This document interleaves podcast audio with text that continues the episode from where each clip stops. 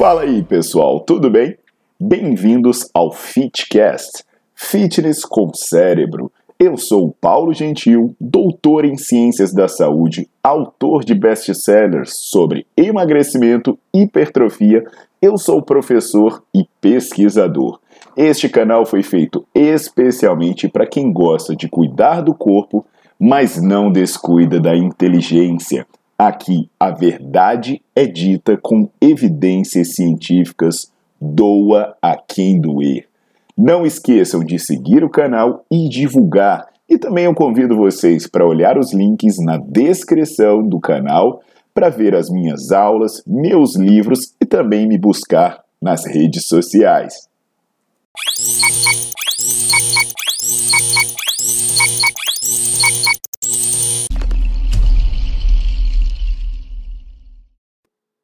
Fala galera, tudo jóia? Aqui é o Paulo Gentil e eu vou falar sobre uma informação muito importante no treino, né, que tem a ver tanto com a segurança quanto com a eficiência de muitos exercícios que você vai fazer na academia, que é sobre a orientação de como você manter a sua postura, se você deve contrair o abdômen, quais são os riscos e quais são as reais recomendações inerentes a isso, né?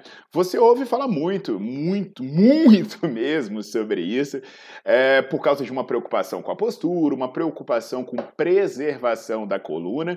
E aí, é, hoje eu vou tocar nesse assunto. Eu aviso, né, para quem é estudante ou profissional da área de saúde, que eu tenho uma aula sobre isso no Nerdflix que eu falo sobre coluna, sobre core, eu falo sobre treino funcional, testes posturais e aborda essa questão do terrorismo biomecânico. Então, já fica ligado no que eu vou falar por aqui, deixa o seu like no vídeo e bota para seguir o canal.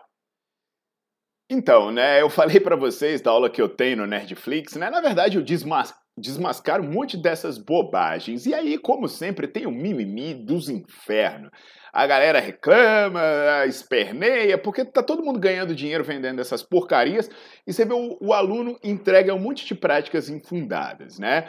Isso acontece porque a turma anda por aí inventando diagnóstico para vender solução mentirosa. Tipo, a pessoa olha você fazendo exercício, aí critica, diz que você tem insuficiência, não sei do que, desequilíbrio, não sei da que, tal músculo tá dormente, tal músculo tá hiperativado. Aí a solução para isso é você contratar ela para fazer um monte de xamanismo. Agora, é muito importante você entender o que, que é verdade e o que, que é mito, né? Inclusive, eu já falei aqui sobre dor nas costas algumas vezes. Falei sobre os mitos, né? 10 mitos e verdades sobre dor nas costas. Eu acho muito importante, essa aula é muito bacana de ser assistida. É, eu também já falei sobre aquela questão dos cintos lombares, sobre o custo-benefício, por que usar, por que não usar.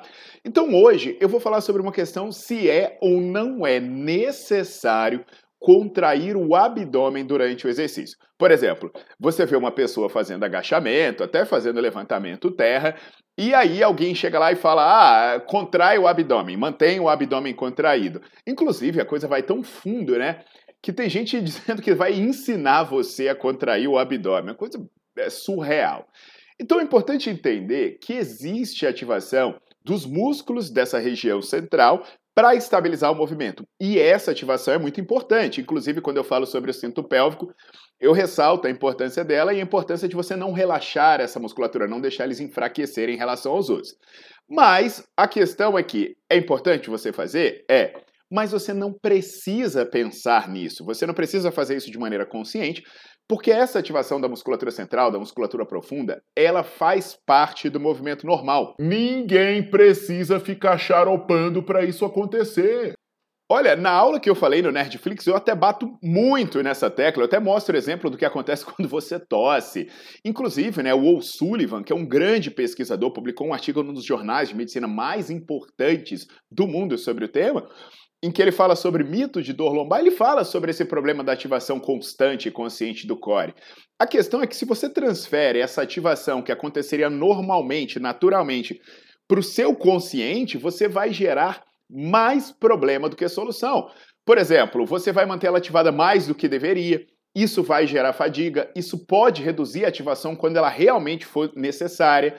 Além do que, a ativação intencional, né, você pensar na ativação de um músculo que não era para você pensar, vai deslocar a sua atenção para isso e você vai deixar de prestar atenção em outros aspectos que de fato podem ser importantes, como detalhes técnicos, que podem interferir tanto na segurança quanto na eficiência do exercício.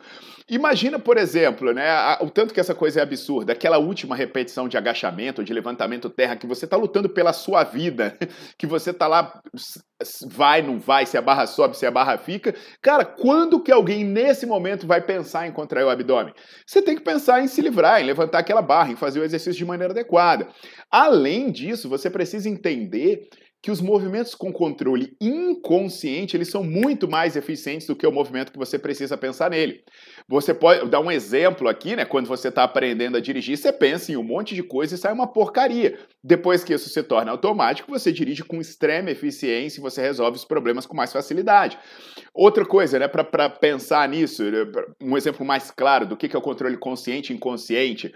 Uh, imagina quando você machuca o dedo do pé, sei lá, você machuca a mão, o pé. O que, que acontece? Você passa o tempo inteiro batendo isso nos lugares, né? Você tem um dedo machucado, você mete esse dedo em tudo que é quina, você tem uma mão, uma, a mão ou um dedo da mão machucado, você sai batendo ele em todo lugar. Por quê?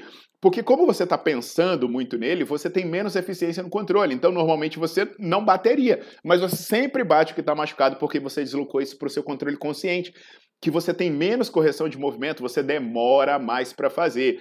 E na boa, né, pessoal? Não vem com esse papo de ativação de musculatura profunda do core que você tem que pensar, porque ela já é ativada o tempo todo, ela já é muito ativada como parte do movimento. Inclusive, nessa aula do Nerdflix, que é a terceira vez que eu me refiro a ela, eu mostro estudos em que, mesmo sem você pensar, quando você faz um agachamento, a ativação que você tem dessa musculatura profunda é 10 vezes maior do que você tem quando você faz um exercício específico. Então ele naturalmente já trabalha muito. Então você quer saber qual é a solução para fazer o exercício com eficiência ou e segurança? É simples.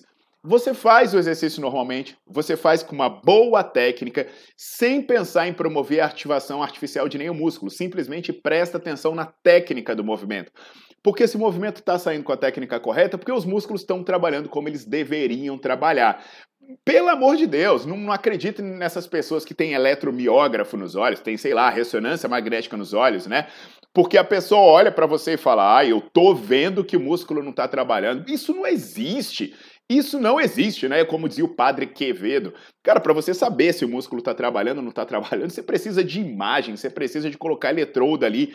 Aí uma pessoa te olha fazendo exercício e fala: ai, eu tô vendo que o músculo não está trabalho. Vai, vai, pro inferno, né, pessoal? Então é isso. Vamos fazer as coisas de maneira simples, cientificamente embasada, porque é isso que resolve. Sem frescura e sem charlatanismo, tá legal?